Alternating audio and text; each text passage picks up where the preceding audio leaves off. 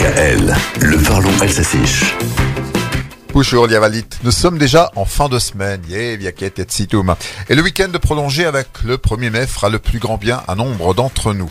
Il n'est pas rare de croiser les collègues fatigués. Je me lève à 4h22, je ne vous cache pas qu'en fin de matinée, j'ai parfois un petit coup de fatigue qui me taraude.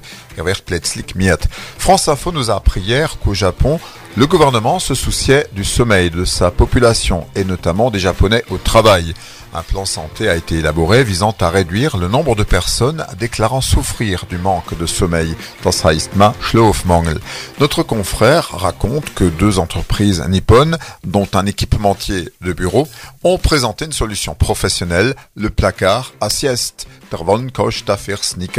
Dans un pays qui manque déjà de place, on ne va quand même pas encore aménager un lit au bureau. Parce qu'au Japon, il n'est pas mal vu d'avoir un coup de barre, ça signifierait qu'on s'investit dans le travail. Tout le contraire d'ici, où somnoler est suspect. La matinale demande un gros effort de concentration, il est vrai. Je me souviens d'une autre collègue qui rapportait son oreiller pour la pause méridienne, Skopfkesa. Certains vont faire une micro-sieste aux toilettes. Meint ma Eva, das Personik schlofa ich.